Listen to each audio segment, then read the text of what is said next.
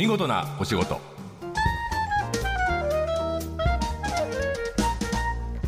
こんにちは。出版社マガジンハウスの編集者西田善太です。この時間は見事なお仕事。企業の中の人に直接お話を伺い見事な取り組みや新情報をお届けする番組です、えー目の前にいるのは主に放送後期を担当している作家の今井くんです。今日突版印刷をね。はい、そうです。ええ、あの今井君も出版出身というか出版の仕事が多いので、お世話になってるっていうかそうねなんですよ。いつもあの一緒に仕事してる。してるし、あのいつもまあ謝ってる立場ですね、僕は。なんだよなんで？いやいや、もうやっぱその、入稿遅れたりとか。そうそうなんだよ。あの突版印刷って会社の中でプリント雑誌を作るとかの仕事は本当に今は小さい仕事かもしれないんだけれど、もうせめぎ合いがすごいんだよね。あそうだし、あと、そのやっぱ本当、誇り持ってやってくださってるというか、うんうんうん。あのそうおっしゃる通りで、うん。ちょっと特別な仕事と思ってくそうれてる思ってくれてるんだよね、でそのやっぱりほらもう間に合いませんよってね、はい。間に合うでしょう。間に合いませんって。っていうようなのの やり取りってなんか絵に描いたように繰り返されてるそうなんですよね。あのこんなに怒られるんだって。そのいやでも本当そうそうお互い怒り合ってる。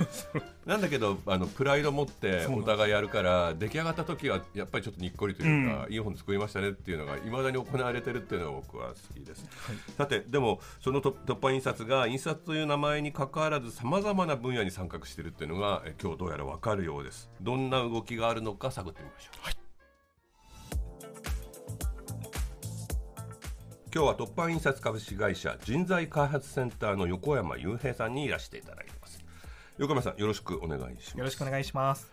えー突版印刷突版でね突版という名前で大変よく知られている会社ですけれど、えー印刷と入っているから印刷だけかなと思いきや実はね相当幅広いですよねやってることね。そうですね。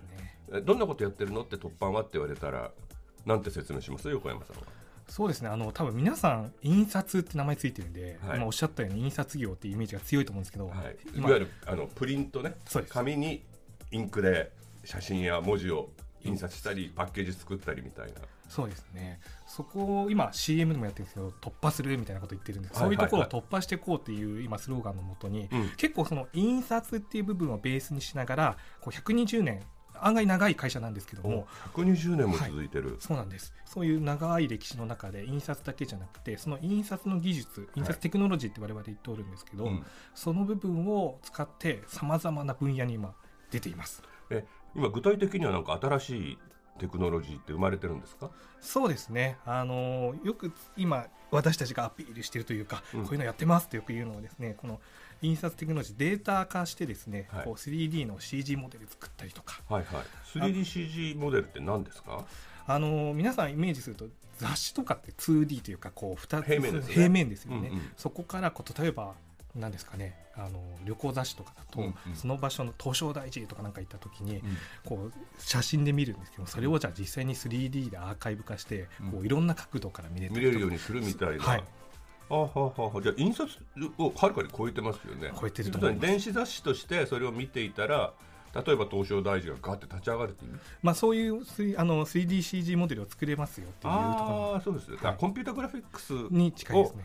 あなるほど。つまりあの紙に定着させるってことが仕事ではなくて表現物を作ることも技術ももう突版の仕事のうちになってるっていうそうですね。ことなんですね。はい。なるほど。他にはどんなことを？そうですね。あとは最近の、まあ、いろんなトレンドと言われるワードで言うとメタバース空間みたい出た。なそうなんです。メタバース空間にも取り組んでおります。メタバース、はい。うん、早速やってるのね。はいはい。やっております、どんないやでもメタバースって分かったようで分かんないしどうなるかも分からないけど面白そうっていう感じがするんですけど、はい、突版さんのメタバースは？これもやっぱりどうやっていろんな人に情報を伝えるかっていう中での一つの空間作りみたいなところで、はいはい。まあすごい高精細な、うん。もう本当にその場に行ったようなメタバースもあれば、うん。まあ、スマートフォン1本でこう別空間に入るようなメタバースみたいのも、えー取り組んでいる一つとなってます。うん。でその中であの一つの事例としてはあの私たちよく取り組んでは文化財のデジタルアーカイブみたいなのではいはい。美術館とか博物館とか、はい。国宝とか。そうです。うんうん。行かないと見れないとか、うん。行っても見れないとかってあると思うんですね。うんうん。行ってこう歴史的なものを見てもこう一つの視点から見て分解なんてもちろん建物できないので、うんうんそういうのをアーカイブメタバース空間とかで作っていろんな角度で見れたりとか、美術品が 3DCG になってアーカイブされるっていうことって、本当の美品じゃないじゃないですか。はいはい。そこはどう考えてるの？えっとそこも、えっと、かなり高精細でやるっていうのがうちのやっぱり印刷テクノロジーで培ってきた部分かなと思っています、高精細というのは分かりやすく言うとなんかこうピッチを上げていくと、うん。筆使いまで見えるじゃ見えるってないですかいうことですね、はい。つまりどどんなに拡大してもドットのようにならないぐらい、うん。あの点が小さいってことですね一個一個ねそうです。はいじゃあかなり再現性が高い。そうですね。それも印刷やってたからなんだなって私は120年の歴史のほんの一握りしかいないんですけども。きました分かってきはいました、じゃあ例えば筆のこう跳ねたところまで拡大すると見えるっていうのは、はい。普通の絵を見に行った時には分からないことだから高精細に取り込んだからこそ見れるあ新しい美術の楽しみ方でもあるってことですよね。おっしゃる。とえーおっしゃる通りだと思います。なるほどなるほど。えっ、と今出展展示とかだけじゃなくて今例えば僕らが使えるサービスってあります？突版の。はいあります、うん。あのメタパっていうメタバースのあの手軽にできるものがありまして。メタパ？はいメタパっていうんです、はい。で名前もちょっと可愛くしてるんですけども、うん。手軽にこうメタバース空間に入れるみたいな形で。メタパースなの？いや、えっとですね、メタバースなんですけどメタパっていう名前なんです。か。はい、でまあ、スマートフォン1本でこう入っていくことができてもともとはオンラインショッピングをメタバース空間でやるっていうことで開発されたもので、うんうんまあ商店街みたいになってるそんな感じです、バーチャルルショッピングモールみたいな形になっていまして、うんうん。であの遠く離れた両親とここに集合して何か買いに行くとかっていうのをコンセプトにしていたんですけどもで私たちの部署が最初にごあの紹介してもらったようにですね人材開発センターって人の研修を見てる部署でして、うんうん。そこでこのメタバース空間でこのメタパを使ってなんかコミュニケーションを取るのをやってみようみたいなところから始まってその絵の展示とかうんショッピングだけじゃないよねっていうので今広がってきていて実際にもうアップルストアとかいろんなとこからダウンロードができるのではい。もう皆さんいつでもメタバース空間に手軽に入っていただけるアプリはメタパというんですね。はいメタパででゴーグルとかしないであの画面上で入っていくような世界はい大丈夫ですね。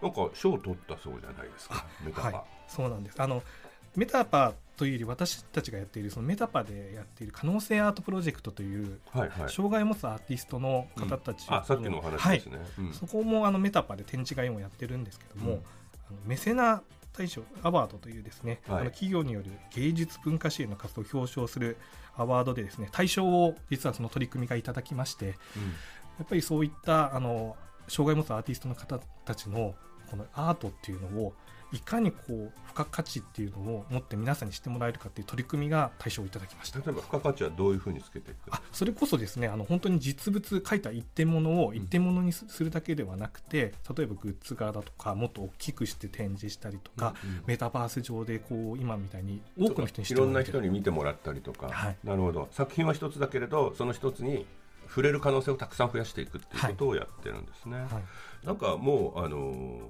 印刷するっていう言葉はベースというか考え方のあのほんのち、まあ、ち大きいけど小さな部分で、もうあれですねあのクリエイティブカンパニーっていうかなんか物作ってる風になっちゃってたのね いつの間にかね。ね。ありがとうございます、うん。なるほど。突版印刷。突版と言われてますね普通ね。はい。突版の、えーこの先も大変楽しみであります。ちょっとあのメタパはい、メはい。タパです。メタパのアプリダウンロードしてみますありがとうございます。えー今日は突版印刷株式会社の横山雄平さんにお話を伺いました。ありがとうございました。ありがとうございました。放送の内容は番組ホームページで順次公開していきます。見事なお仕事また来週お会いしましょう